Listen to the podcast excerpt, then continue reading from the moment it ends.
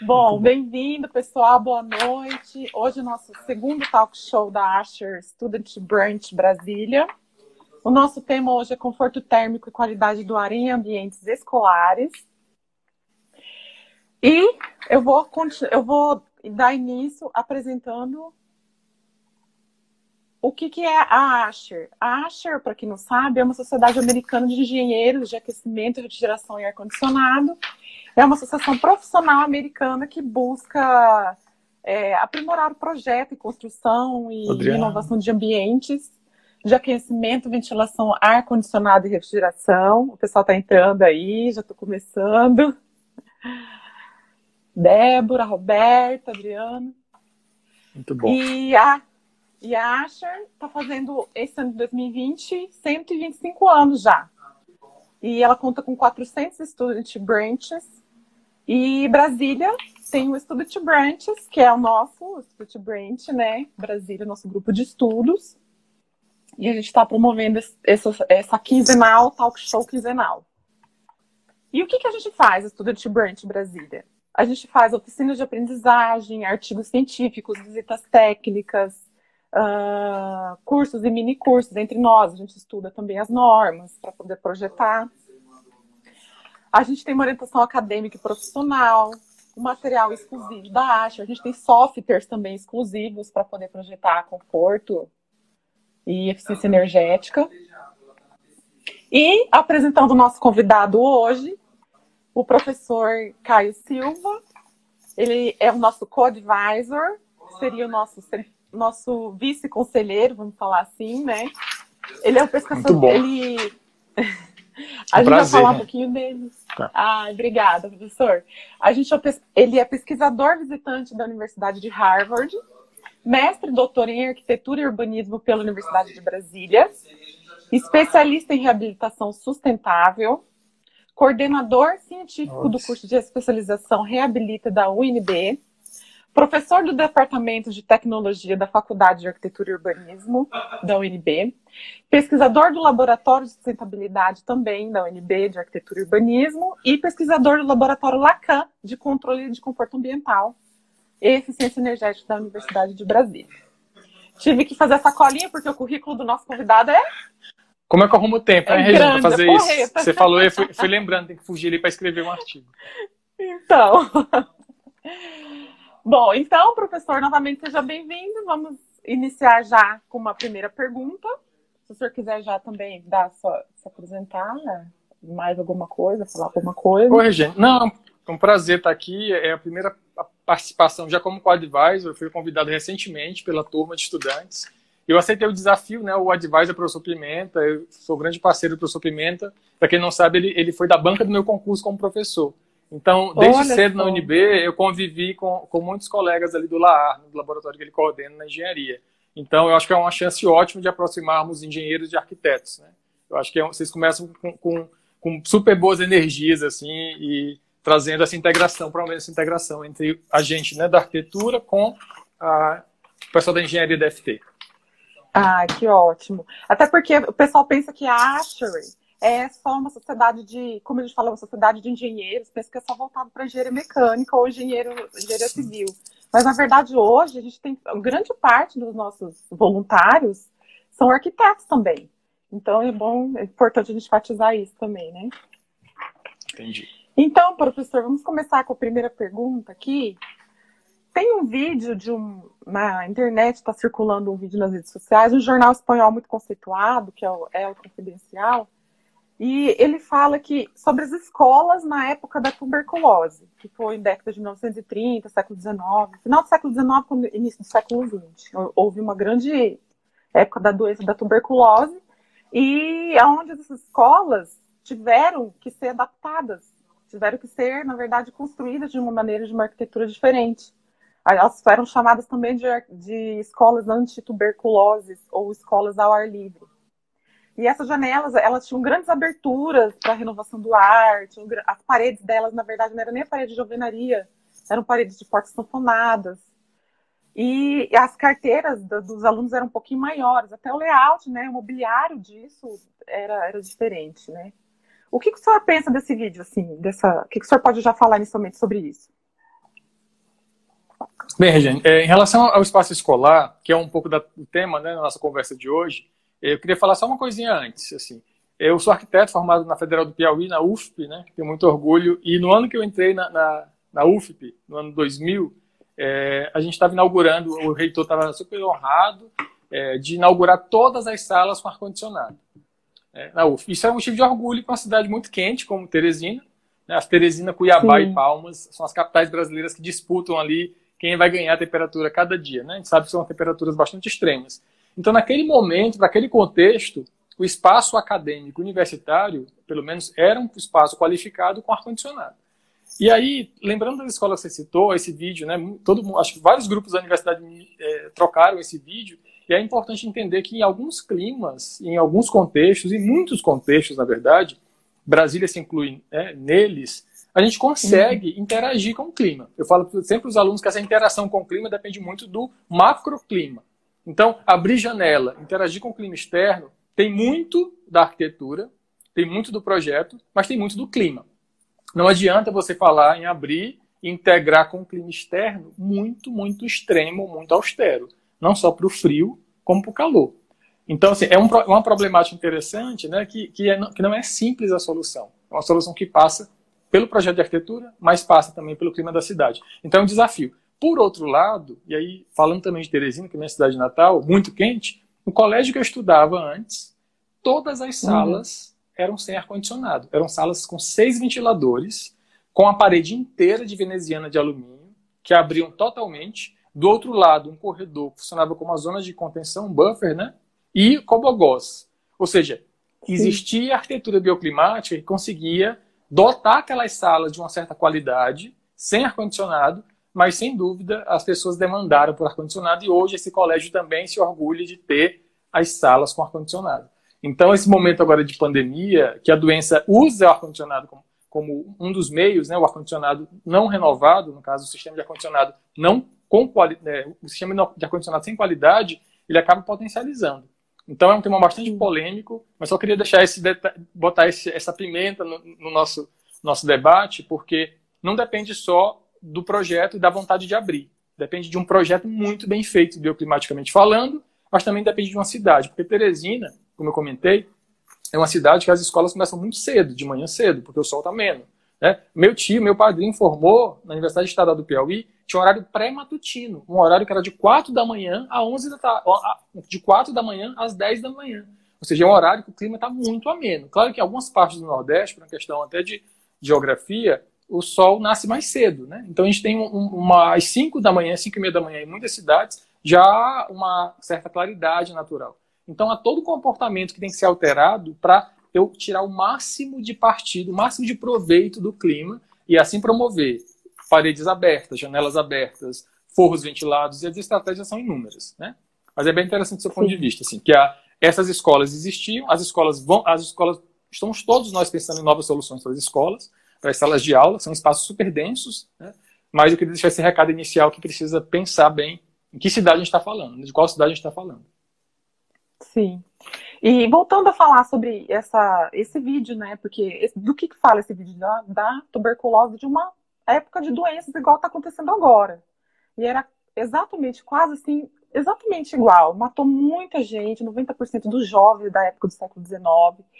E a gente sabe que, que essas escolas, ela, a partir dessa doença, foi entrou a arquitetura modernista de Le Corbusier, e com, com, essas janelas, as aberturas que o senhor está falando também. Então, o senhor acha que essa arquitetura que surgiu logo após essa doença, a gente vai voltar a projetar dessa forma? Olha, é uma pergunta muito difícil, né, Regiane? Seria assim, a gente, um, um grande incentivo, o que a, a doença está deixando como legado, é, eu acho que é uma reflexão sobre a saúde do espaço de trabalhar, de, de morar, né, de estudar. Então, uma saúde nesse espaço é fundamental, porque a gente tem espaços totalmente insalubres. A gente, nosso laboratório mesmo na universidade é no subsolo, né, sem qualidade mínima, sabendo que o projeto original era para ser uma área de depósito, não um espaço de laboratório de ensino. Então, e é esse, esse, essa, esse processo de repensar o espaço de estudar, de morar, de trabalhar, sem dúvida é um legado.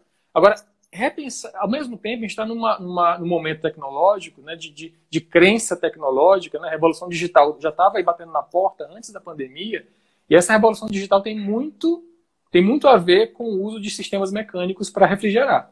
Então, o sistema de ar-condicionado, esse sistema, ele, ele promete é, o conforto absoluto com parâmetros controlados de temperatura e umidade, não é à toa que a gente tem incorporado. Né? Eu acho que a própria Asher está aí para regulamentar e para ajudar os profissionais a projetarem melhor.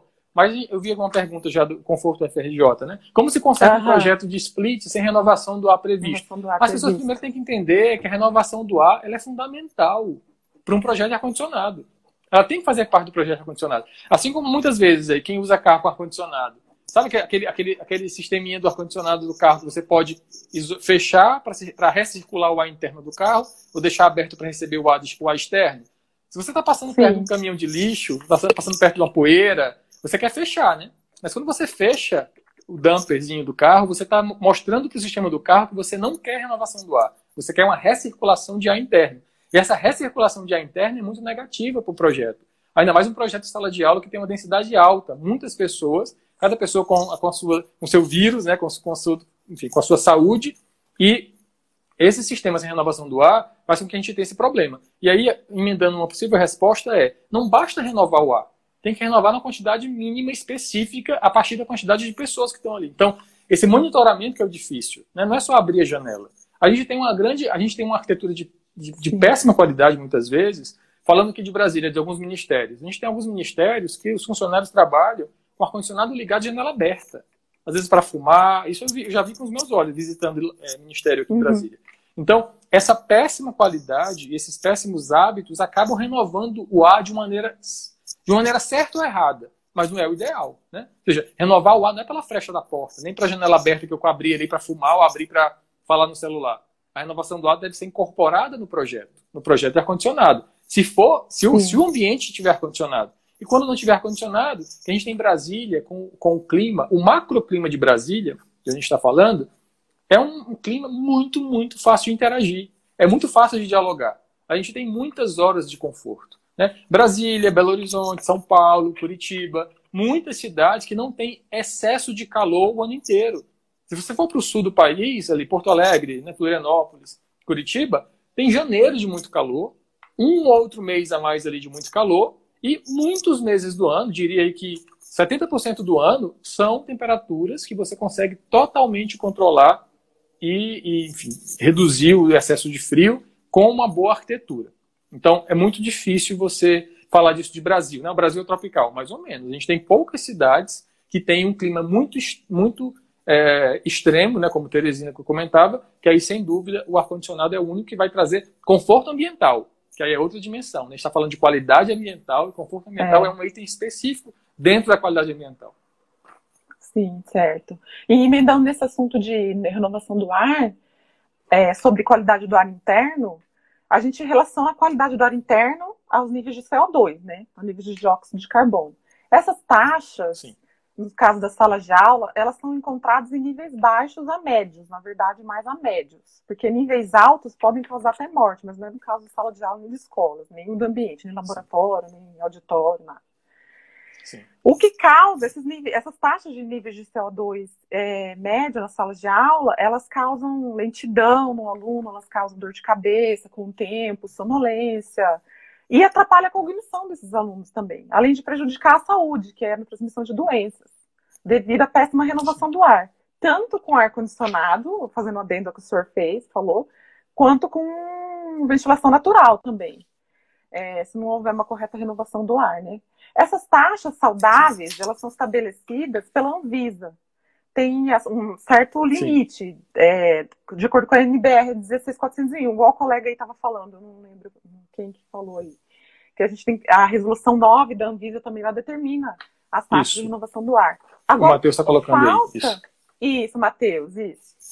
O que, que falta para os profissionais hoje em dia da arquitetura, da engenharia, para aplicar essas taxas de acordo com as normas, dessas normas brasileiras?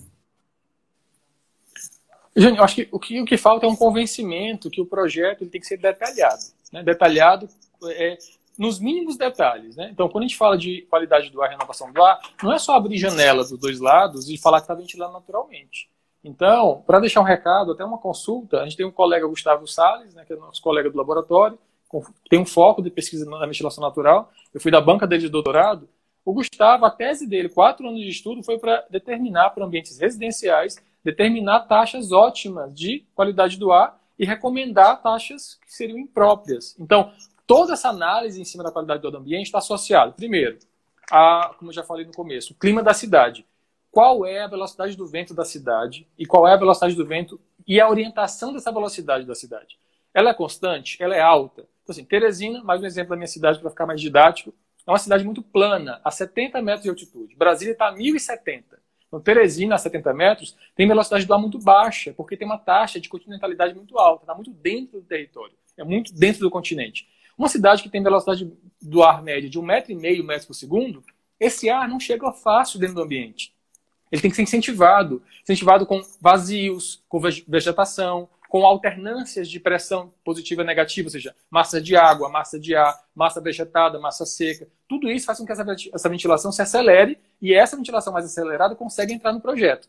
Brasília tem uma taxa já de 2,5, 2,6 metros por segundo. Então, já é uma ventilação muito maior. A professora Wanda também, né, gente, que foi sua professora lá em Campo Grande, também trabalha Sim. com dados climáticos durante muitos anos. E aí eu tenho, primeiro, esse conhecimento da velocidade do vento. Depois, a orientação do vento. Depois, o tipo de abertura de janela. Eu vejo muitas vezes o arquiteto, e nossos alunos fazem isso, quando pensa numa janela, pensa na janela que você conhece do mercado, a janela comum. Então, ou é uma janela de correr de vidro. A janela de correr de vidro, gente, ela pelo menos ela tem metade da área opaca, porque é opaca ao vento, né? Porque metade da área ela está fechada para outra correr. Então, uma abertura de um metro quadrado no projeto, geralmente ela é meio metro quadrado para ventilação. Então, ela é menor. Então, o, primeiro, o segundo passo é o arquiteto entender que a janela, o projeto, quando eu faço aquele cálculo, ele está associado ao volume de ar que vai entrar. Né? A outra dimensão é a saída de ar. Então, eu lembro muito do professor Leonardo Bittencourt, que é um professor super referência em ventilação, professor lá da UFAL, da Federal de Alagoas. Ele falava assim: quem tem dúvida que, a que o, o vento só entra num ambiente que tem duas aberturas, é só soprar na boca de uma garrafa. Sopra na boca de uma garrafa, vê se, vê se o vento vai atravessar. Então não adianta ter a janela. A janela não resolve. Tem que ter duas janelas ou tem que ter duas aberturas. Né? Então, esses dois elementos, eles devem ser bem dosados para promover a velocidade do ar adequada e o cruzamento, essa, essa renovação do ar. Então, eu já falei de três coisas aqui, né? Do dado climático geral, da velocidade do vento em direção da cidade. Segundo, da área, do tipo de janela que eu estou colocando. E segundo, da quantidade de aberturas no ambiente. Então, eu tenho que pensar pelo menos em duas. Mas são duas janelas do mesmo lado? Não resolve nada, porque tem a mesma pressão. Eu estou falando de duas janelas em sentidos, em, em é, posições diferentes. Sentido oposto. Idealmente, sentidos opostos. Idealmente. Sim. Agora a gente tem Brasília, por exemplo, que tem uma evolução de superquadra. Brasília, lá da década de 60, 70, tem projeções de apartamento muito simples.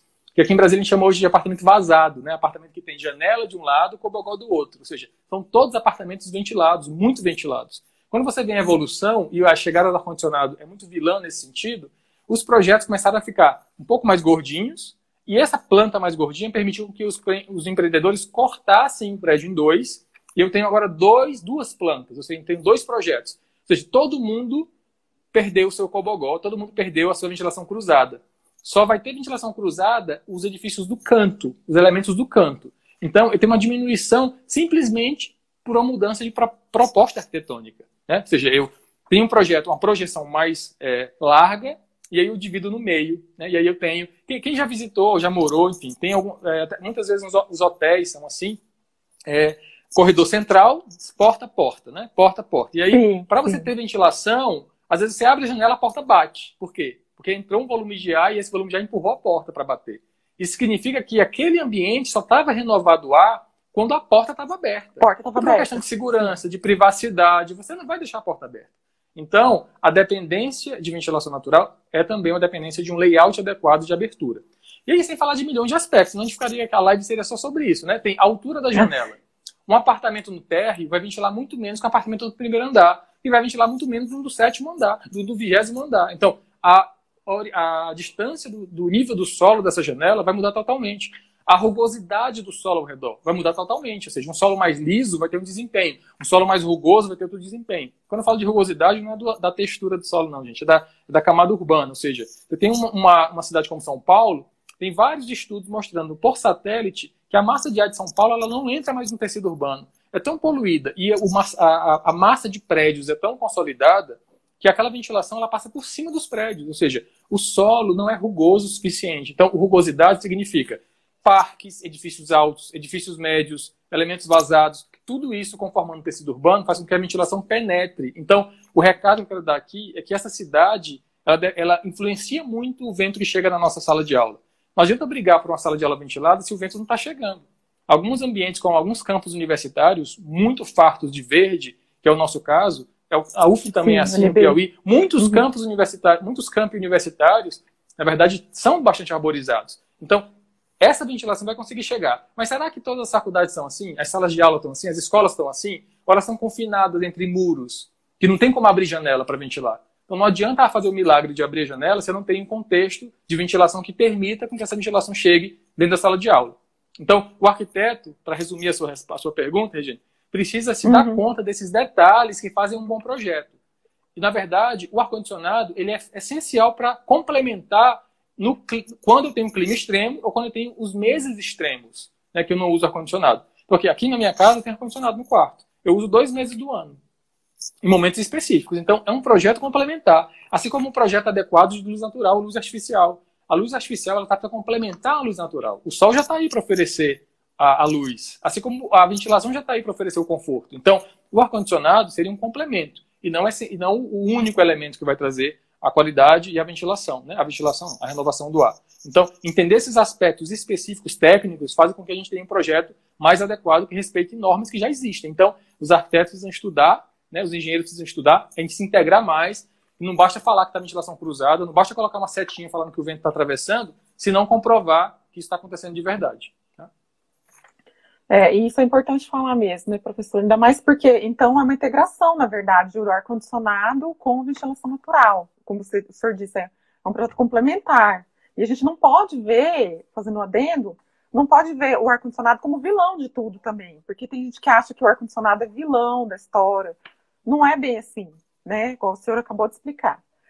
E vamos dar outra pergunta aqui. O senhor concorda que depois dessa, dessa, dessa doença, dessa, desses dias que nós estamos vivendo aqui, vivendo aqui, o senhor concorda que a arquitetura, a arquitetura e o urbanismo, elas, eles voltam a ser os protagonistas da luta contra a pandemia, contra essas doenças? A gente, ou, ou ventilação natural volta a ser protagonista? A nova protagonista? É, só, lembra, a, só trazendo aqui o comentário do pessoal, a Nina Cordeiro colocou. A pressão também deve ser levada em conta, sem dúvida, a pressão a pressão faz com que essa ventilação, esse vento saia do lugar, né? Entre em movimento. Até que a gente tiver uma condição, a gente estiver desesperado com um projeto de uma sala, uma kitnet, né, muito pequena, que só tem uma parede para colocar janela, uma dica. Essa janela tem que promover aberturas diferentes, de pressões diferentes. Então, eu posso separar metade dela para uma janela de correr, por exemplo, outra metade com um basculante, ou uma peça que vai abrir é, como uma, uma veneziana. Então, se eu tiver elementos diferentes na mesma janela, na mesma fachada, que é o caso de muitos hotéis, kitnets, apartamentos pequenos que tem só uma parede, não está tudo perdido, né? Eu não tenho que sair cavando aí o vizinho e abrir um buraco no vizinho. Eu posso colocar uma janela que promova uma ventilação com a troca de pressão, tá? Isso é essencial. É, agora, voltando à sua pergunta, gente, seria um sonho, né? Essa, a gente voltasse a, a, a, gente voltar, na verdade, historicamente, as pandemias. A Revolução Industrial está aí para nos dizer isso, né? a cidade fica doente, a cidade fica doente porque está cheia de gente, com condição de trabalho ou condição de moradia inadequada. Muitos projetos foram aí grandes âncoras né, dessa mudança de como a cidade é hoje. Então, é, a arquitetura sempre foi um pouco, é, e a, engen a, engenharia, a arquitetura, mas o, o, projeto de urbanismo das cidades sempre foi responsável para deixar a cidade um pouco melhor. Sendo que, para essa melhora, a gente tem uma série de problemas deixados no meio do caminho. Né? Então, quando a gente tem, por exemplo, hoje, a busca é, da ventilação natural está associada também, é, como eu diria, a, a lei de acesso ao sol, que é uma lei romana, lá da primeira cidade, hoje a gente tem que lutar por ela aqui, porque uma, uma janela que não recebe sol, que não tem claridade, nem recebe radiação solar direta, é um lugar insalubre. Então, assim, essas, essas pautas não foram totalmente resolvidas. Então, por isso que a gente fica hoje querendo retomar essa discussão, porque nem todo mundo é, conseguiu usufruir das, da mudança da concepção da arquitetura para a arquitetura melhor, para um ambiente mais qualificado. Então, ainda existem lugares insalubres, ainda existem lugares sem abertura, né? ainda tem espaços que não se respeitam minimamente. E aí, uma, eu lembro que uma pergunta foi feita lá no Instagram, já para a live de hoje, não sei se a pessoa está aqui uhum. para ouvir a resposta, mas uma pergunta interessante que é, ah, como é que eu faço para... Será que né, você lembra da pergunta sobre normas para escolas? Né? O que Como as normas brasileiras precisam melhorar pensando nos ambientes escolares? Essa seria essa, essa né? pergunta né? eu adorei, porque a resposta é exatamente, porque a resposta é muito fácil. A resposta é precisa ter uma norma para a escola, não tem nenhuma, tá? Pasme. Começar por não ela. Não tem nenhuma. Né? E como eu sei disso? É, eu sei disso. Eu não li todos os artigos não, mas eu trabalhei no MEC e aí trabalhando no MEC a gente segue que norma? A gente tem esforço, a gente participa de alguns projetos com o MEC, inclusive o Adriano, que é nosso colega do laboratório, defendeu o mestrado todo em cima de qualidade do ar de espaços escolares e o MEC teve que pedir para a gente, da Universidade de Brasília, elaborar um manual de eficiência energética que não tinha, para conseguir melhorar as escolas. Isso porque a equipe técnica deles é muito competente, sendo cada vez mais enxuta, né? Infelizmente, uma equipe muito pequena de arquitetos. Eu, quando eu trabalhei lá, meu departamento tinha mais de 20 pessoas. Hoje o departamento tem seis pessoas. Então, arquitetos que trabalham com o projeto de escola e o impacto é gigantesco, gente. É uma escola para o Brasil inteiro. Eu trabalhei na época do projeto Pro Infância, eram duas mil creches. O Brasil tem duas mil creches com um projeto que saiu lá do, lá do nosso laboratório, do departamento do FNDE. Hoje a gente tem seis pessoas ou menos a gente fez até um artigo junto para o ENCAC, discutindo a qualidade da sala de aula. E a gente não tem. Então a gente tem que usar o quê? Pega um pouquinho da norma para habitação, faz uma simulação para ter parâmetros mais específicos para a sala de aula. E aí, quando o Adriano acabou esse mestrado dele usando a escola do MEC como padrão, a gente conseguiu chegar num resultado muito brilhante, assim, de vários aspectos fundamentais para se observar numa sala de aula e como esses aspectos influenciam o impacto do conforto ambiental. Isso, gente, nem, nem sonhei em pandemia. Isso foi antes, isso foi em fevereiro do ano passado. Então, quando ele defendeu esse mestrado, é, desculpa, fevereiro desse ano, ele não, estou perdido. Em que ano a gente está? 2020? Existe 2020? 2020? Não, ele defendeu já faz, já faz um tempo. É, o Adriano foi foi em fevereiro do ano passado. E aí, quando o Adriano defendeu é, esse mestrado, a banca até entrou num debate assim: ah, mas a densidade, Adriano, a densidade é o mais importante. Não dá para rever a densidade. A densidade é muito difícil rever a densidade. E o que a gente vê hoje gente exatamente estudando como rever as densidades, porque as pessoas no mesmo ambiente são aquelas que, na verdade, determinam se o ambiente vai estar com a quantidade de renovação do ar por pessoa. Então, o indicador correto é o número de renovação do ar por hora por pessoa. Então, a quantidade de pessoas que habitam, que moram, que trabalham no lugar é fundamental. Eu acho super. Mas, enfim, quem sou eu para julgar isso, né? Mas é muito é, é, imatura a discussão de reabrir os lugares quando se coloca a reabertura do lugar associado ao tipo de atividade, não associado ao padrão arquitetônico ou ao tipo, enfim, ao sistema de ar-condicionado que tem. Ah, vamos abrir academia. Gente, que academia você está falando? Um ar-condicionado velho sem renovação do ar? Ou uma academia ventilada naturalmente? Você está falando de quê? De uma igreja que vai reabrir? Mas a igreja, ela está ventilada naturalmente? Ou ela tem ar-condicionado que não vai ser renovado o ar? Então, assim, na verdade, não se trata do, exatamente do espaço. Espaços como igreja e academia, são um espaço super denso, muitas pessoas. Então, primeiro, rever a densidade seria um primeiro ponto. Isso está sendo visto em alguns lugares. Outro ponto é como é o sistema de ventilação de ar-condicionado desses lugares. Esse sistema tem que ser renovado. Assim, a Asher, inclusive, americana, eu estou ligado à Asher americana, agora com as meninas aqui Asher no Brasil, mas a Asher americana está revendo todos os protocolos. Inclusive, para sistema de ar-condicionado, tem protocolos que, inclusive, estabelecem microfiltros usando nanotecnologia para limpar e matar Sim. vírus dentro do sistema de ar-condicionado. Então isso já está passando. Agora um guia, e, né? minha...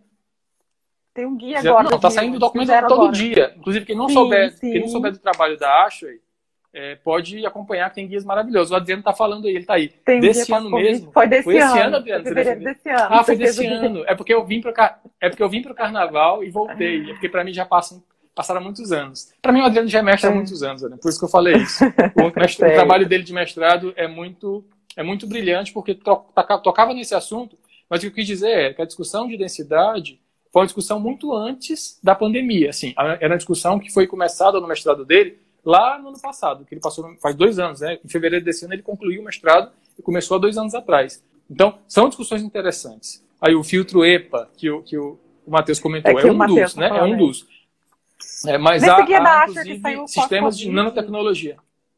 Sim. Esse guia da Asher pós-Covid, que saiu esse ano também, nossa, lá explica tudo certinho como que deve ser feita essa filtragem, de ambientes condicionados. Tem, tem tá tudo explicadinho, inclusive o PMOC, que é o plano de manutenção, que é obrigatório aqui no Brasil também, né? Que a resolução 9 da Anvisa fala também. É só fazendo adendo ao, ao comentário. Pessoal que quiser fazer é, pra, pergunta, pra, só, pode só fazer, tá? Só deixar uma curiosidade em relação à norma da Anvisa, gente. Para quem não sabe, é, a, a, norma da Anvisa ela saiu porque um secretário ou diretor, ministro do Fernando Henrique Cardoso, ex-presidente, nunca critiquei, fica entre aspas, é, ele morreu no ministério aqui em Brasília por uma contaminação no ar-condicionado do ministério. Então, por, por conta desse motivo político importante de doença, o, a, o governo teve que agir e aí se elaborou a resolução da Anvisa. Tá? Isso, isso são as fofocas de bastidores. Né? Quando eu trabalhei, eu trabalhei dois anos aqui no, no governo em Brasília, então essa, essa não são fofocas só, tá, gente? É, faz sentido, porque a, a, origem dessa, dessa norma vem dessas discussões. Sim, um, um líder político morreu naquele momento, claro, o ar-condicionado estava caquético, estava velho.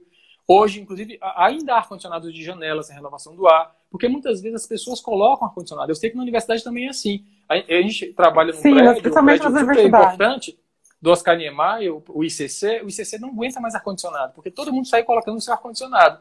Então a gente tem uma sala lá nossa, sala energética, a gente tem um ar-condicionado enorme na sala, mas não pode ligar, porque a, o sistema, o prédio não aguenta, não tem eficiência não, energética para ligar aquele ar-condicionado, tá? Olha, o, o Marco está colocando, avisa menino Sérgio Mota, tá vendo? Dando, é. dando feedbacks aí, que é verdade a história. É, respondendo uma outra pergunta que colocaram na caixinha de pergunta lá, lá no Instagram, Teve uma pessoa que perguntou: existem edifícios hoje, os modernistas principalmente, muito bem projetados na época, né? Com boa circulação interna do vento. E que eles foram readaptados uhum. para as novas situações de conforto ambiental.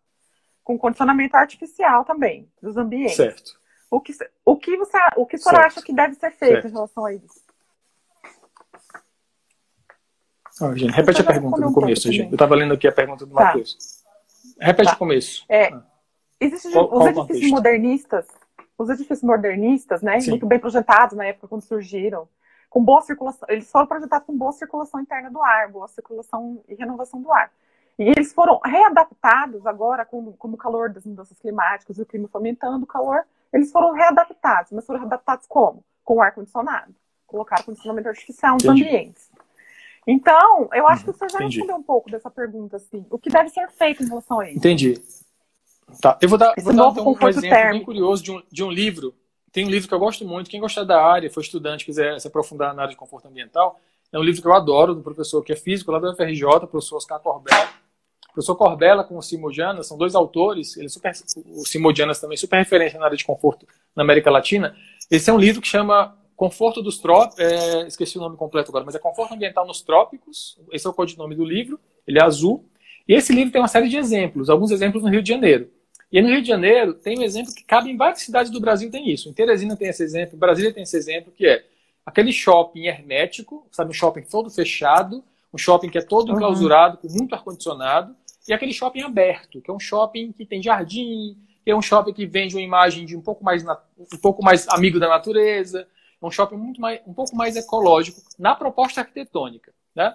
E aí, o que é que o livro compara? O livro compara dados de consumo energético desses dois edifícios. Eu vou chegar lá, tá? Eu vou fazer alguns parênteses, mas eu vou chegar lá.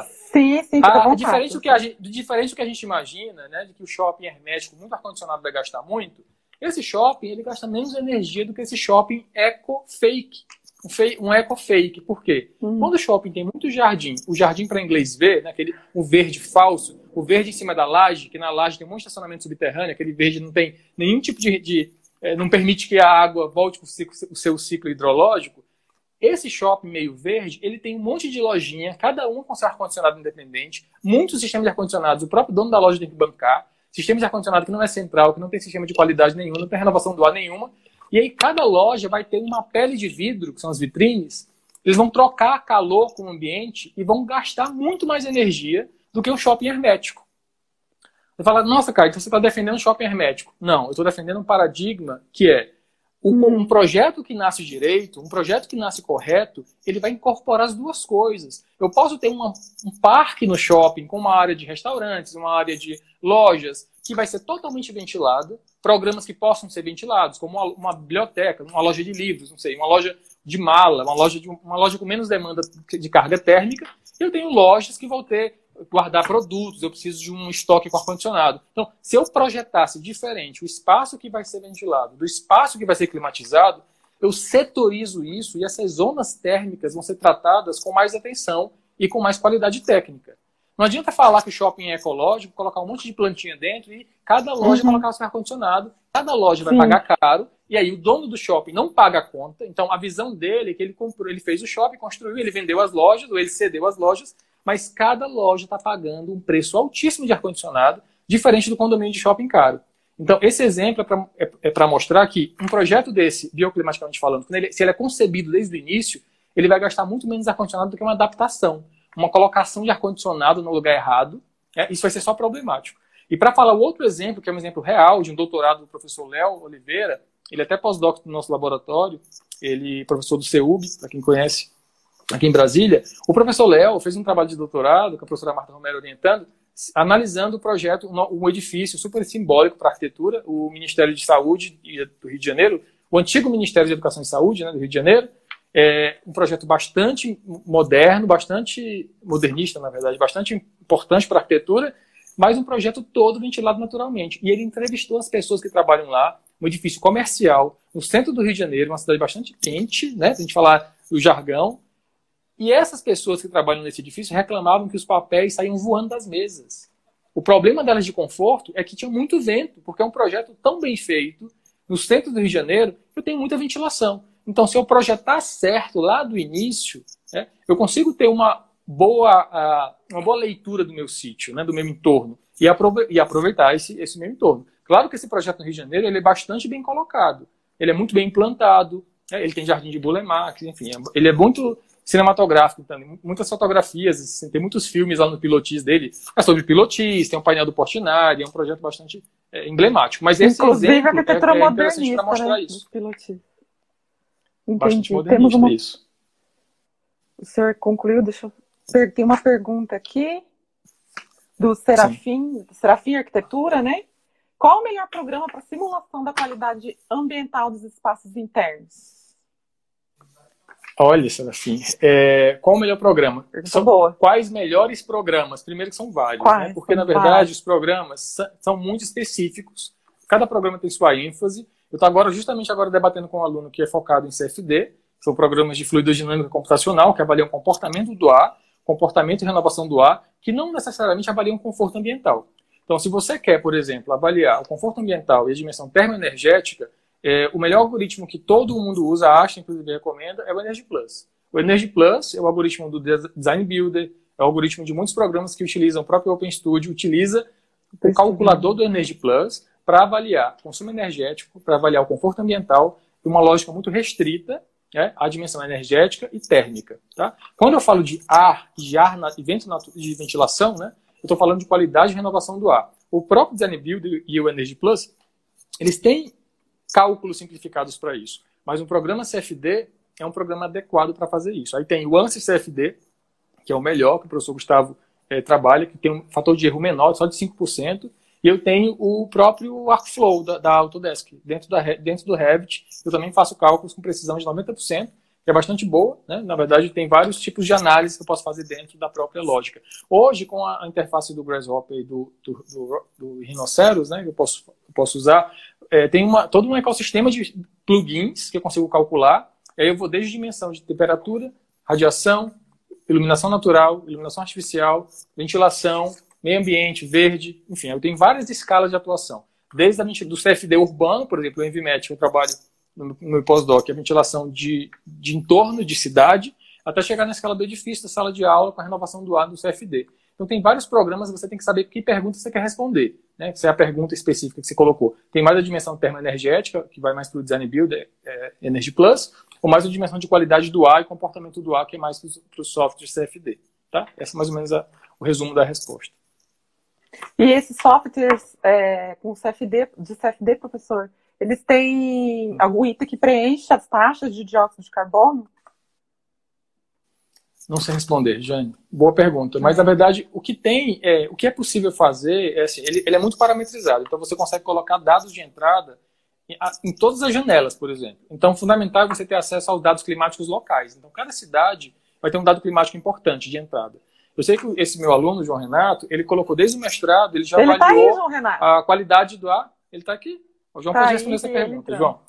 É, ele pode responder essa pergunta, então. Eu sei que é, ele tem, ele conseguiu mapear em Brasília, é, isso não foi a gente que fez, já estava feito, mas monitoramento de qualidade do ar da cidade. Então, se a cidade tem qualidade do ar, o programa pede esse dado. Então, eu coloco dados gerais da cidade. Agora, dados específicos de, de CO2, eu não sei se o programa pede. Sim. João, pode responder, João, se, se, o programa pede ou não. Se tiver isso, manifeste. Eu sei que a cidade americana. Opa! Eu sei que a cidade americana tem um. Que lançou o Fátima, que é um software que. Ele é online, um software gratuito que você insere também taxa de dióxido de carbono. Também é um meio, que esses dias eu estava lendo Entendi. e eu consegui ver para complementar isso que o senhor está falando. Aí, uhum. vamos ver aqui, o Bruno Raviolo, ele fez um comentário. Tem que se discutir o uso Qual? da ventilação natural, sistema radiante para resfriamento. Quando o senhor estava explicando sobre, sobre a última pergunta sobre. É, muito bom. É, o sistema radiante, é, depois você repete a pergunta para o João, ele está ele tá querendo saber. Bruno, é, é, tem que discutir. Na verdade,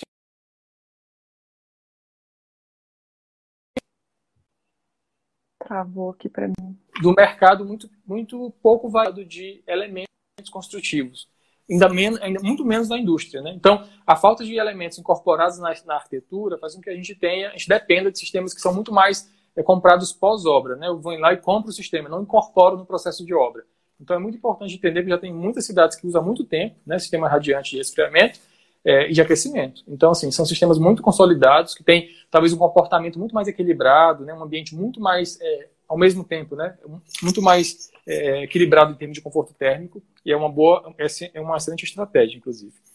É, o Matheus perguntou como se controla a umidade com ventilação natural. É, muito difícil. Primeira coisa, conhecer o dado climático da cidade. Então, em Brasília, todo mundo fica morrendo de medo, né? Quando o GDF começa a falar que ah, tem 11%, 15% de umidade. Gente, o microclima é muito importante. Então, sem dúvida, a sua casa, fechada a janela, com pessoas respirando, vivendo, não está 11% de umidade. Tá? 11% de umidade na estação climatológica, lá 11 metros de altura, né, 10 metros e meio, 11 metros, lá no INET.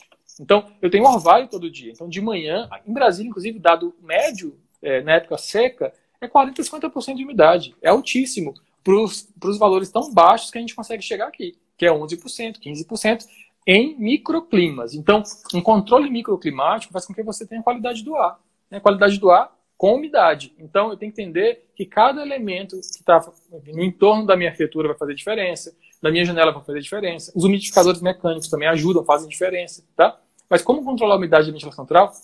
É muito difícil, tá? Tem sistemas, tem, tem mecanismos e sensores hoje já é possível desenvolver isso, é possível calcular isso, tá? Em relação à qualidade do ar. Tem sensores até para carga, tem microsensores para caminhão, para cabine de avião, para carga. Eu já vi até vendendo para bebê. Eu tenho uma afilhada e aí estava procurando para comprar dos Estados Unidos monitoramento. Aí tem de umidade uhum. para o berço, pro, assim, tem microsensores capazes de monitorar isso, tá? Então, o controle monitorado seria uma estratégia de conseguir medir isso na escala da, da casa, né, do cômodo. Mas é tão microclimática a coisa que se você tem, por exemplo, aqui em casa eu sei, eu tenho um cobogó, eu moro num apartamento vazado, né, e é como, como eu comentei, se eu deixar aberta a janela da sala e deixar aberto o cobogó, eu tenho ventilação tão forte de madrugada que se eu deixar um limão cortado na metade, o limão fica ressecado, parece uma obra de arte. Parece que o limão foi ressecado há, há milênios e eu achei ele uma múmia de limão.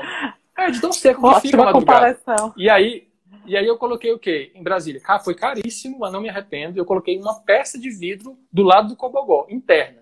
Porque em Brasília, a norma já coloca que a ventilação ela é seletiva.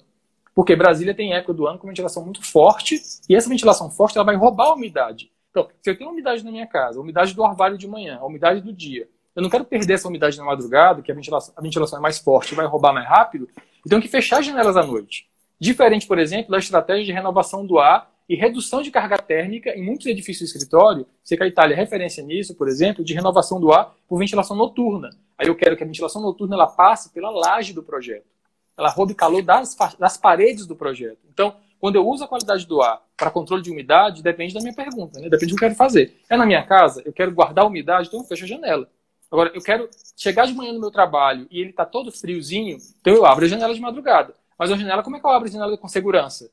Como é que eu abro a janela para não vai entrar um animal, não vai entrar, enfim, é, é, é muito difícil. Então, a solução é projetar adequadamente. Um projeto que vai ter ventilação natural, para reduzir carga térmica, para trazer umidade adequada, trazer ventilação adequada, é um sistema de ventilação que está incorporado no projeto. É uma esquadria específica para ventilação. Em cidades úmidas, cidades que nevam também, né, como Boston, tem esquadrias específicas, tem esquadrias que nem abrem tanto, são esquadrias para manter o nível mínimo de salubridade do ar. É, eu tive o privilégio de trabalhar dentro do campus de Harvard né, durante esse ano passado, e meu laboratório era do lado do laboratório da Casa Zero de Harvard. A Casa Zero é uma casa de balanço energético nulo. Então essa casa tinha toda uma lógica de eficiência energética, mas mais do que isso, tinha uma lógica de qualidade do ar. Então, eu estava conversando com um colega, um professor lá, estava me mostrando a casa. Enquanto a gente conversava, a janela abriu sozinha e ativou tinha muito CO2. E aí, qual o problema deles na época fria? Quando tem muita gente andando na casa e muita produção de CO2, as janelas abrem sozinhas, janelas muito pequenas, basculantes, só para renovação do ar. Só que como está muito frio lá fora, entra um ar muito frio. Tá? E aí eu estou querendo colocar essa retórica toda, vocês entenderem que o grande vilão de um projeto sem qualidade do ar, aqui no Brasil, uhum. é uhum. um projeto irresponsável que não quer trabalhar com eficiência energética. Ou seja, para economizar energia, ele faz um projeto. Porque pensa comigo, é muito mais barato eu resfriar um ar que já está resfriado. Então, um, ar, um auditório ou uma sala de aula que tem um ar-condicionado, ele só vai resfriar o mesmo ar que já está ali dentro, resfriado, vai gastar muito menos energia né, vai trocar muito menos. É, vai, a renovação do ar ela vai atrapalhar o sistema nesse sentido. Por quê? Quando eu renovo o ar, eu trago um ar lá de fora. Esse ar lá de fora ele vai estar mais quente do que o ar de dentro. Então eu vou precisar resfriar cada vez mais um ar novo. Então, muitas vezes, o vilão da qualidade ambiental, do ambiente, é o gestor do projeto. Né? É o arquiteto, o engenheiro, ou o gestor Sim. do projeto que não está querendo colocar e especificar um projeto adequado que renove o ar. Né? Assim como a gente lá no nosso carro quer, às vezes, fechar o damperzinho para não ter o cheiro do caminhão do lixo, ou, cheiro, ou a poeira, ou a fumaça que está tendo, eu estou fechando, eu estou dizendo ali, carro, recircule o meu ar. Então, se eu tiver com alguém mais no meu carro e o meu vírus estiver ali, eu passei meu vírus para a pessoa. Diferente de eu estar com o damper aberto, renovando o meu ar do carro. É a mesma lógica para o edifício. Então, esse compromisso de qualidade do ar, ela passa por um entendimento desses aspectos que a gente comentou né, durante a fala, de entender o entorno, entender o contexto, mas passa também por um projeto que ele não é só bem projetado, né, que a Regiane comentou da, do papel da Ashway nisso, mas é um projeto que ele é monitorado. Então, monitorar um projeto é muito difícil. Eu que trabalho com simulação computacional, é, a gente trabalha com várias etapas. Né? A simulação computacional tem várias etapas de envolvimento do profissional no projeto. Uma das etapas Sim. muito pouco exploradas no Brasil, que é um nicho, inclusive um nicho profissional para vocês que estão aí formando, fazendo mestrado, doutorado, e na graduação também, é um nicho de monitoramento e comissionamento de projetos. Então, chega, bate na porta do dono de shopping, dono de aeroporto, do que for, faz estágio aí nos lugares, busca. Como é que está o sistema de monitoramento do projeto? Você tem o projeto em BIM? Tá, cada ambiente, você tem, você tem noção de qual é a renovação do desse ambiente? Eu tenho certeza que a metade não tem.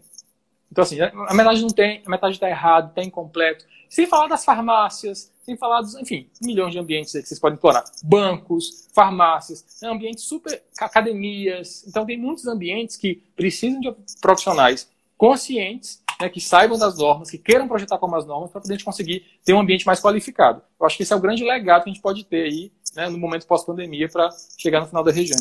Acho que eu fechei todos os parênteses, gente. Se não tiver fechado, é só comentar aí. certo. Bom, é, deixa eu complementar o que eu estava falando para passar uma informação correta para vocês. O NIST é um Instituto de Normas e Tecnologias dos Estados Unidos, um órgão do governo dos Estados Unidos, que lançou o software que eu falei para vocês, que é o Fátima. É uma ferramenta baseada na web, vou fazer uma colinha aqui só porque é um pouquinho mais, mais comprido. É uma ferramenta baseada na, na web, destino, que destina o transporte de aerossóis microbiológicos infecciosos, que seriam as doenças, né? e permite a determinação de destino interno desses aerossóis, desses vírus, associados ao mecanismo de ventilação, filtragem e de toda a renovação do ar. Então, para quem quiser, é só entrar na internet e digitar Fátima Software, que vocês acham. João Renato, a minha pergunta era a seguinte: qual o software de simulação do CFD que a gente possa inserir, fazer a medição dos ambientes internos, as salas de aula, as escolas ou qualquer tipo de edificação que a gente meça com, a, com os sensores corretos a taxa de dióxido de carbono para poder renovação do ar correto, na renovação do ar saudável, que software que tem, que você saiba que insere, que insira esses dados de, de CO2? Essa é a minha pergunta, tá?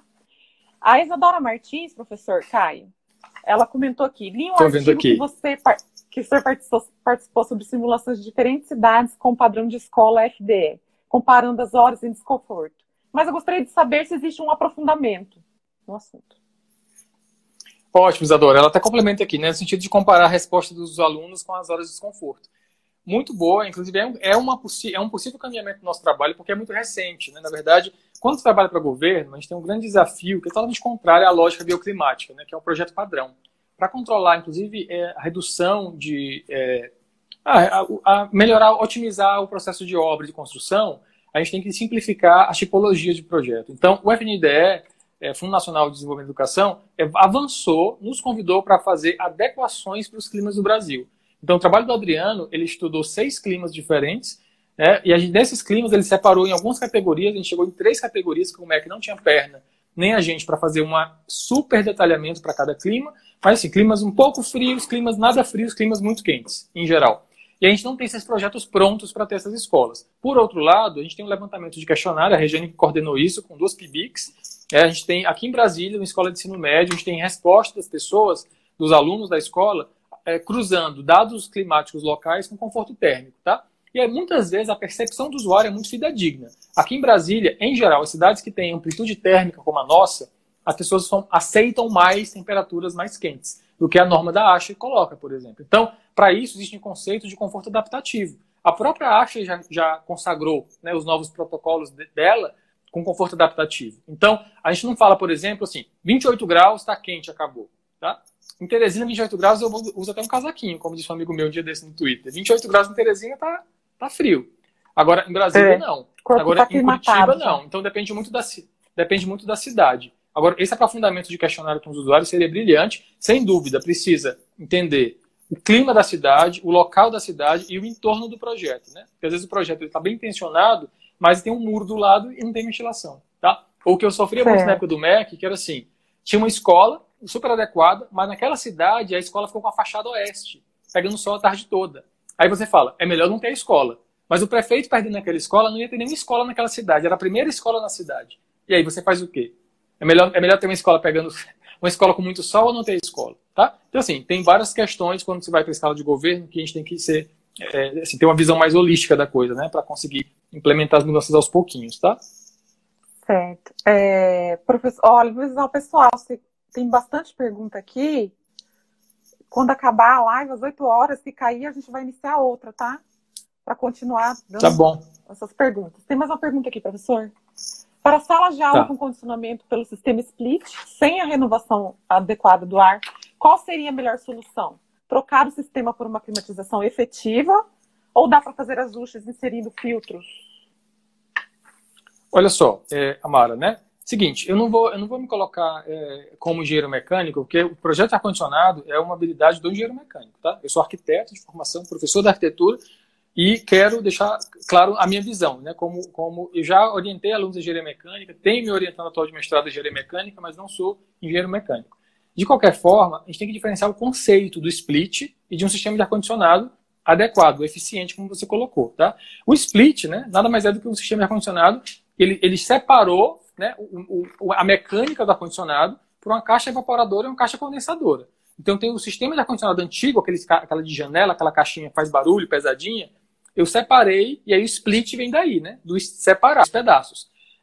Isso é uma coisa. A outra coisa é, o sistema split, que joga aquele ar frio dentro da sala, ele está jogando um ar frio, muitas vezes, se é o split doméstico, sem renovação do ar. Mas há splits com renovadores de ar.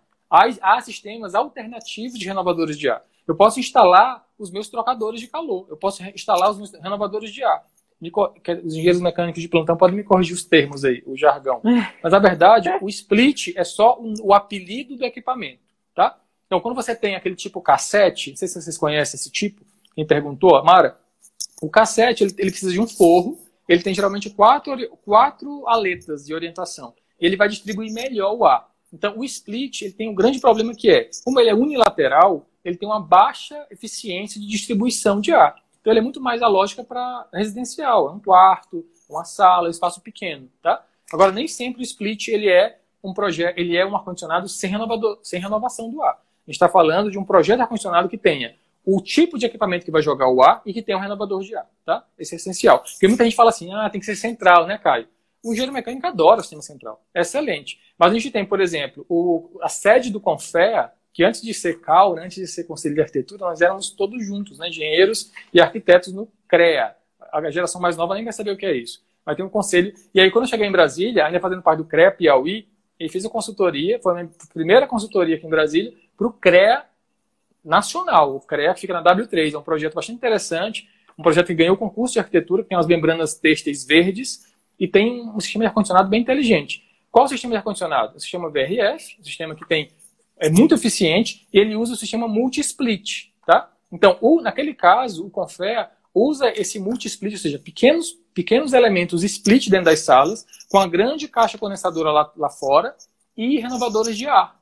Então, e renovadores de ar muito bem projetados, próximo da periferia do projeto, né, das fachadas que pegam mais calor, para conseguir renovar esse ar. Então, o fato de ser splits por si só não diz que o projeto está errado. Tá? Isso eu aprendi aqui na prática, Vistoria na obra. Quando eu cheguei em Brasília, aquele projeto não existia, estava no segundo subsolo, eu vi ele, ele inteiro construir, e ele recebeu a etiqueta A do Inmetro. Foi a primeira etiqueta de Brasília. Né? Na verdade, no final, acabou que a rodoviária ganhou a primeira etiqueta oficial. Mas ele, nos estudos de caso nosso, a gente tem artigo sobre isso, o Confea foi a primeira etiqueta A de Brasília. A gente pesquisou muito ar-condicionado e esse multi-split dele, do Confé, tem renovação do ar controlada, tá? Só para deixar esse conceito mais claro. Não sei se eu ajudei. É, o senhor podia comentar essa aqui, a Conforto UFRJ falou sobre Harvard, que o senhor já... O senhor está lendo aí? Harvard tinha uma época, no sistema de que alguém abrisse a janela mais que X minutos do dormitório, significava que queria o ar externo. Então, ele desligava algum tempo o ar-condicionado. Oh, muito interessante. Inclusive, o grande choque lá com a pandemia é que muitos alunos moram na universidade, né, nos dormitórios da universidade. Esse dormitório, a universidade fica responsável pela saúde dos alunos. Então, esse foi o primeiro que fechou. Os alunos voltaram para casa, eles fecharam, eles estão renovando a cada, a cada ano um projeto, um prédio inteiro de, de, de habitação. Então, tem como hoje automatizar isso. O sistema já ele consegue desligar, porque ele não vai dar conta de resfriar ou de esquentar, no caso de lá com a cidade fria, o ar renovado. Tá? Isso é essencial. Inclusive, na, onde eu morei na casa, tinha uma regra. É, o nosso sistema de ar-condicionado gastava. Era muito caro manter energia, se tem ideia. Aí, quando eu cheguei lá no verão, a gente pagava 40 dólares a casa. A gente passou a pagar 400 dólares a, só, o condomínio, a só o valor de aquecimento no inverno. Então é 10 vezes mais caro, tá? E aí esse sistema é um sistema antigo, a nossa casa não era um sistema, não era um sistema novo, sistema antigo, e aí eu tinha como abrir minimamente a, a janela para renovar o ar. Eu não podia, se eu abrir muito, no caso do nosso sistema antigo, o sistema caía a fase, não conseguia dar conta, e era gás, mas não conseguia dar conta de, de resfriar, de esquentar a casa novamente, tá? Então, em cidades de clima extremo, tem esse problema. acredito que lá os dormitórios viviam desse problema, né? Que eu tinha um controle de minutos, senão eu não conseguia dar conta de, de manter. Por isso a qualidade do ar é importante, a renovação do ar é importante. E um sistema bem feito, esquentar. Vamos vamos responder. O João Renato respondeu para a gente a pergunta lá. Ele falou que o software ANSYS conseguimos extrair os dados para o cálculo de renovação do ar. No caso do dióxido de carbono CO2, teríamos que modelar um calunga e adicionar uma fonte. Foi isso que Entendi. ele respondeu. Para quem estava curioso sobre a simulação computacional, né? Entendi. É diferente. No caso, o EnviMet, que é um programa de CFD urbano, né, entre vários aspectos microclimáticos, ele consegue avaliar a distribuição de CO2, sem dúvida. E para cada cidade, ele usa o valor de default. Então, eu tenho mapas, até mostrei na, na live que a Nelly me convidou, né, para os arquitetos do Peru, eu mostrei exatamente esse impacto de qualidade do ar na cidade. E aí tem várias análises de CO2, no caso, que o Envimet faz. Na escala do edifício, o ANSYS CFD, que o João Renato trabalha, né? Certo. É, a gente tem uma, uma pergunta que eu competi também na caixinha de perguntas lá do Instagram, mas uma última pergunta que apareceu aqui. Acho que as Sim. outras eu perdi. Apareceu aqui, mas acho que eu perdi quando fechou. Mas enfim. Quem tiver é, por aí pode fazer de novo, pode fazer é, de novo, pessoal, quem, se estiver assistindo a gente. Quem não tá, pode falar, Regiane. quiser fazer uma Desculpa. pergunta. É, em escolas, a gente sabe, por exemplo, na maioria das faculdades, a gente sabe que a, eles colocam só o split e sabe que não tem renovação do ar nenhuma. Aí o, a gente tem duas vertentes. A produção, a gente promove conforto térmico ligando ar-condicionado dessas, dessas salas de aula, dessas faculdades quentes, Mas como não tem transmissão do ar, a gente, o que é certo para mim, na minha, na minha mente, é que a gente tem que desligar esse ar, porque um ar-condicionado funcionando para conforto térmico, mas que não funciona para renovação do ar, a gente prefere desligar ele e deixar a janela aberta. Mas e se, e se com ventilação natural também não houver essa renovação adequada do ar? O que a gente fazer com essas duas vertentes? Não sei se eu Olha, entendi. Entendi. Não, é um caminho. É, é verdade, é um, é um mato sem saída, né? É um mato sem saída que chama a expressão? É assim, é, é difícil. é um beco né? sem saída. É um beco sem saída, é um mato sem cachorro, né? Sei, é, tô, exato. Já estou perdido. Mas a sua, a sua, o seu comentário é importante porque quando eu penso no ar-condicionado que vai trazer qualidade, mas vai gastar energia, mas eu prefiro, diante de um sistema ruim, equivocado, eu desligo e abro a janela e não, não consigo promover conforto, é, eu preciso resgatar um projeto adequado de ar-condicionado e preciso gerar energia que é esse novo paradigma dos edifícios, eles conseguem gerar energia. Então eu posso pensar em placas fotovoltaicas, eu posso pensar em rever o, o horário de ocupação do edifício? Eu posso rever a densidade de ocupação do edifício. Então, tem muitas outras maneiras de atingir o conforto e atingir a qualidade ambiental, que não é só liga e desliga. Então, diante desse cenário, eu não vou sair quebrando as paredes para ter ventilação natural. Mas eu posso pensar, por exemplo, numa abertura de ventilação calculada, até quantas pessoas vou ter conforto naquela, naquela sala. É possível calcular. Então, quando eu falo em densidade reduzida, eu, pensei, eu vejo que há uma certa desinformação em cima disso. Né? A minha sobrinha em Belo Horizonte vai voltar à escola, sala sim, sala não. E aí a lógica é diminuir a densidade da escola, como se a aglomeração fosse só no pátio, fosse só na, na área do, do intervalo. Sendo que a aglomeração, ela é, uma sala de aula é uma aglomeração. Eu não preciso estar colado na pessoa para estar aglomerando com a pessoa. Por quê? Se eu tenho 40 pessoas, como falaram aqui, 45 pessoas na sala de aula, e a ventilação natural, a renovação do ar, pela velocidade, pela velocidade do ar, pelo lugar, pelo tamanho da abertura e pela troca de pressão, ela só tem, sei lá, 500, 600 renovações por hora por 30 pessoas, eu tenho 20 renovações de ar por hora por pessoa. Esse valor é um pouco acima da Anvisa, que se não me engano é 17 renovação. Então, o limite de população daquela sala de aula são 30 pessoas, não 45. Então, eu tenho que rever essa lógica de aglomeração, como se a aglomeração fosse todo mundo junto, né, num show, num evento social, não é isso.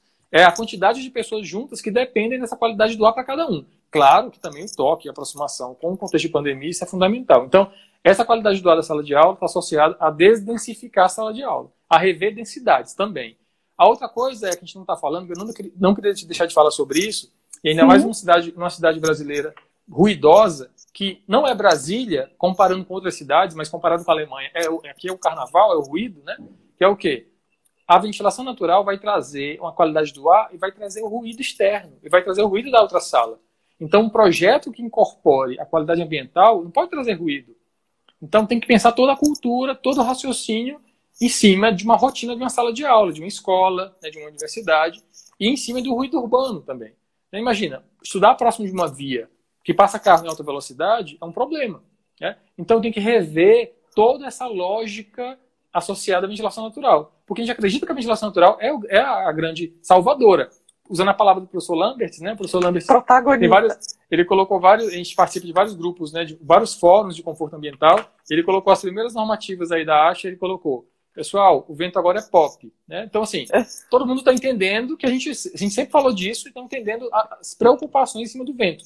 Mas assim como ar-condicionado não é milagre, que é só ligar, colocar o split que ligou, a gente viu agora que não é, a ventilação também não é milagre. Abrir a janela que entrou o vento. Tá? Então a gente tem que ter essas preocupações todas, também trazendo a ventilação com qualidade do ar. Então o ruído é uma que me preocupa bastante, porque uma sala sem, uma sala sem qualidade ambiental, ela passa por conforto térmico, ela passa por ruído, sem falar da luz natural. Né? E isso eu aprendi na prática. Quando a gente foi para a escola, lá, lá no, no, a escola de ensino médio, que a gente fez o, o nosso projeto, né, em São Sebastião, aqui em Brasília, numa das RAs, a gente estava em sala de aula entrevistando e, para quem perguntou isso, uma resposta interessante. Muitos alunos queriam saber se a gente estava medindo ruído, porque para eles, os professores sobretudo, o ventilador deles era muito ruidoso. Então imagina, uma sala de, uma sala de aula disposta a ter ventilador. O ventilador deles lá tinha até um sistema de microaspersão de água, então era ventilador com umidade. Só que o nível de ruído era altíssimo, o que o professor falava ou fica ligado ao ventilador, ou fico eu dando aula, falando. Ou seja, a uhum. falta de, de um equipamento adequado fez com que a sala não gerasse conforto ambiental. Então passa por onde? Passa pelos fabricantes, pelos designers, pelos materiais usados na sala de aula, pelo material usado no equipamento. Então, muitas profissões têm que se rever, né? a gente tem que se rever nesse momento para contribuir com o conforto ambiental. Tá? Isso para falar do ventilador ruidoso. E a outra questão era a telha. Uma telha metálica, ela promove um efeito tambor insuportável. Mesmo a telha sanduíche, que tem um certo isolamento, numa chuva muito pesada aqui em Brasília, o gotejamento da, da chuva na telha cria um ruído tão grande que o professor não consegue falar. Ele tem que impostar a voz muito mais alta. Logo, esse professor vai ter uma vida útil menor como profissional. Então, é uma profissão, uma profissão muito vulnerável. Ele tem que falar muito, tem que falar alto. E aí ele vai expor a garganta dele, vai ficar muito mais vulnerável à qualidade do ar. Então, caiu aqui. Tem que tá pensar nessa dimensão também da, do ruído na sala de aula. Então, a ventilação tem que ser pensada junto com o ruído, junto com a luz natural. Como eu falava da esquadria, a esquadria que vai trazer vento, ela pode trazer luz ou não. Então tem que pensar, imagina, uma sala de aula com uma super janela para ventilar, uma orientação que tem muita radiação solar direta. Vai esquentar a sala. O que, é que vão fazer? Vão colocar um tecido, como eu vi na escola do Cruzeiro. Uma escola também que a gente participa do nosso projeto Escolas Bioclimáticas. Uma escola do Cruzeiro tem todas as salas uma cortina escurecida para não ter a radiação solar, para não esquentar a sala. Só que essa cortina na frente da janela vai evitar a ventilação natural. Então é um projeto Sim. muito complexo para fazer. A gente está falando de maneira mais simples aqui, mas é um projeto que envolve muitos profissionais, envolve o usuário também. O usuário tem que saber o que quer, né? Ele tem que saber o que está fazendo Sim. naquele ambiente. Tem que saber abrir a janela. Tem que saber fechar a janela. Né? Então passa por isso também. O conforto adaptativo que a gente fala, né? Professor, é, muitas escolas estão com retorno já agendado, escolas privadas, no DF também, agora, nos próximos dias, e mais Sim. 10 estados no Brasil. O senhor, na sua opinião, o senhor acha que essas escolas estão preparadas para receber já o retorno dos alunos? Não estão. Não tem menor condição. Não, tem, não, não, não, a escola, não é que eu acho que estão preparadas. As escolas não uhum. mudaram porque muito do que precisa mudar está associado a uma mudança que é custosa, que é, imagina, implantar portas ou banheiros ou novos layouts, novas janelas, novas esquadrias. Ninguém mudou isso para voltar, sabe? Então, assim, a, a volta não está associada só à vontade de voltar, está associada à mudança de infraestrutura para receber as pessoas com saúde com qualidade. Então, essa, essa falta de conexão do que é o projeto qualificado passa também pelo projeto que tem, inclusive o projeto que não passa nas normas mínimas. O exemplo da UNB, Universidade de Brasília. Agora, a universidade está tendo que rever projeto de incêndio dos projetos. Porque se fosse fazer uma fiscalização, nem todo projeto de escola está aí com, a planta de incêndio adequada. Então, então imagina, a gente não está na, na epidemia de incêndio, não, tá? mas precisa de um projeto de incêndio. Ninguém estava pensando nisso. Então, se eu for fiscalizar o ar-condicionado de cada escola, mais da metade já não passaria. Então, eu estou falando de um problema que já era existente, que está evidente na pandemia. Então, não é, não é agora. Eu, eu não deveria ter aceitado um ar-condicionado equivocado, mal projetado, mal monitorado, com má qualidade do ar antes. Eu vou ter que aguentar agora, com pandemia? Ou seja, eu tenho que aguentar ar-condicionado ruim, ainda com a pandemia? Para mim, não faz sentido. Aí juntando já, já uma, uma parceria que acabei de descobrir aqui com a Isadora, está topado. É, Vamos pesquisar a percepção do usuário na FAUSP, no mestrado. Gostaria de discutir com você sobre a UFP. Vamos? Você estudou no CT, na UFP? Vamos sim. No CT, olha é. só, um detalhe do meu sem tecnologia. Não sei se vai dar tempo, Regiane. Você está com a última pergunta aí? Já, já finalizei é. as perguntas, já para a gente encerrar aqui.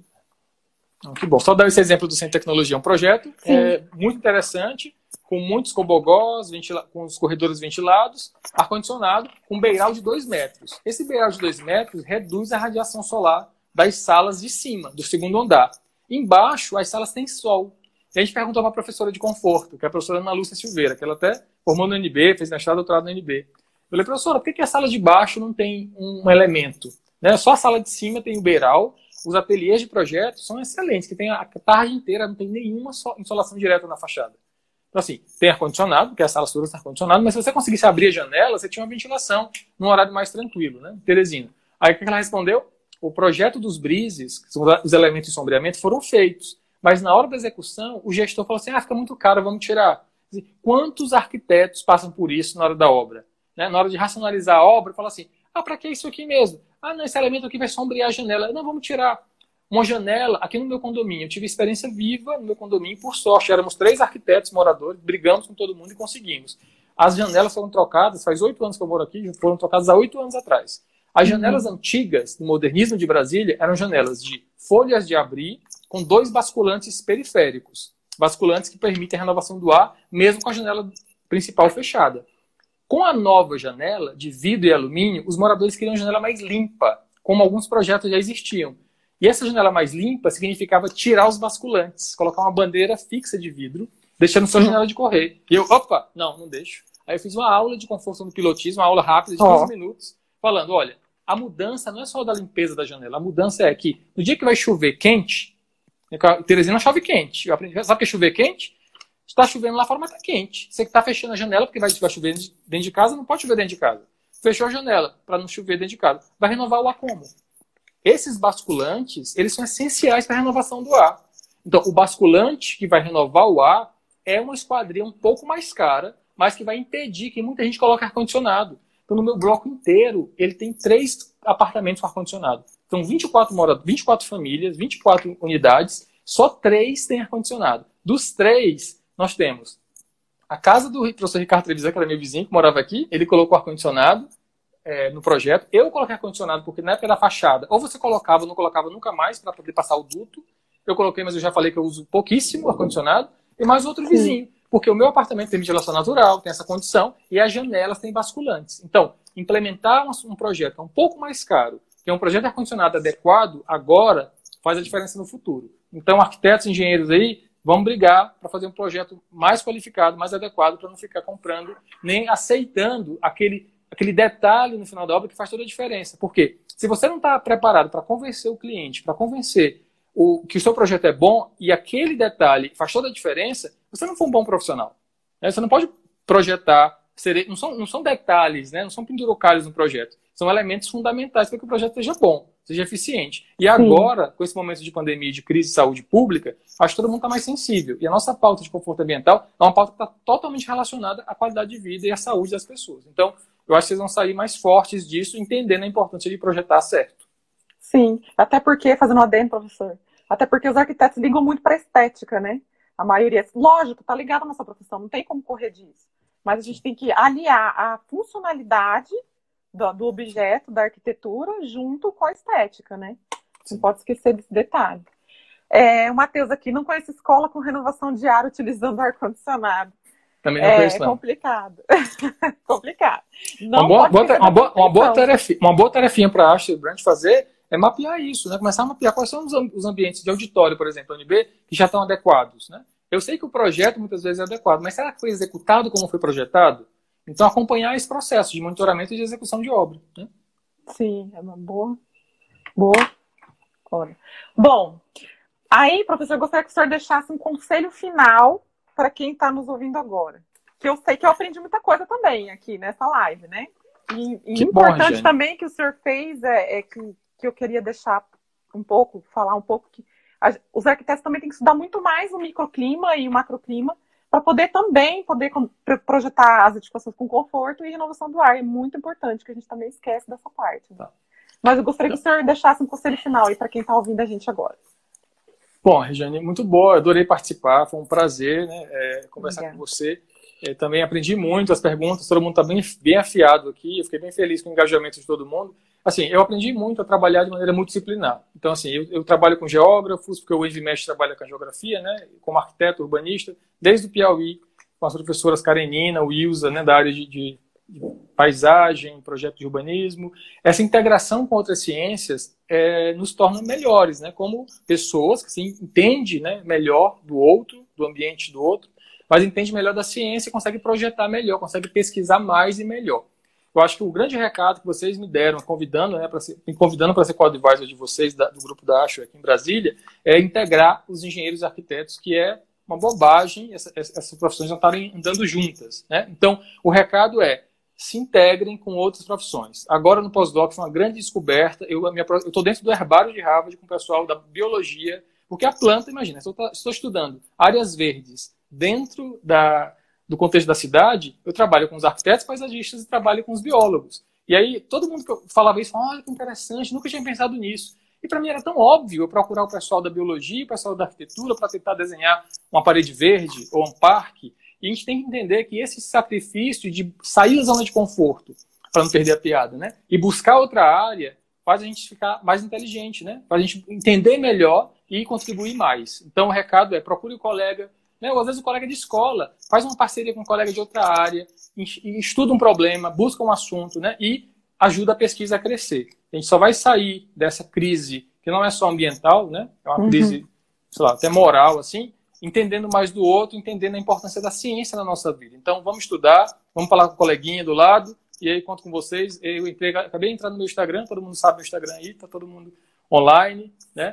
E aí, 17 de agosto, a Universidade Brasileira vai voltar remotamente, né? E eu faço parte com vários colegas da arquitetura de grupos de avaliar as condições da universidade para voltar e ninguém vai ser responsável de permitir que os alunos voltem, nem os professores voltem, funcionários com ambiente insalubre, equivocado, tá? Então, sim, proibida sim. de ir para a sala no subsolo, hein, Regiane? Não pode, vamos fechar aquela sala. Certo. Eu desejo uma ordem. Obrigado, Bom, gente. gente.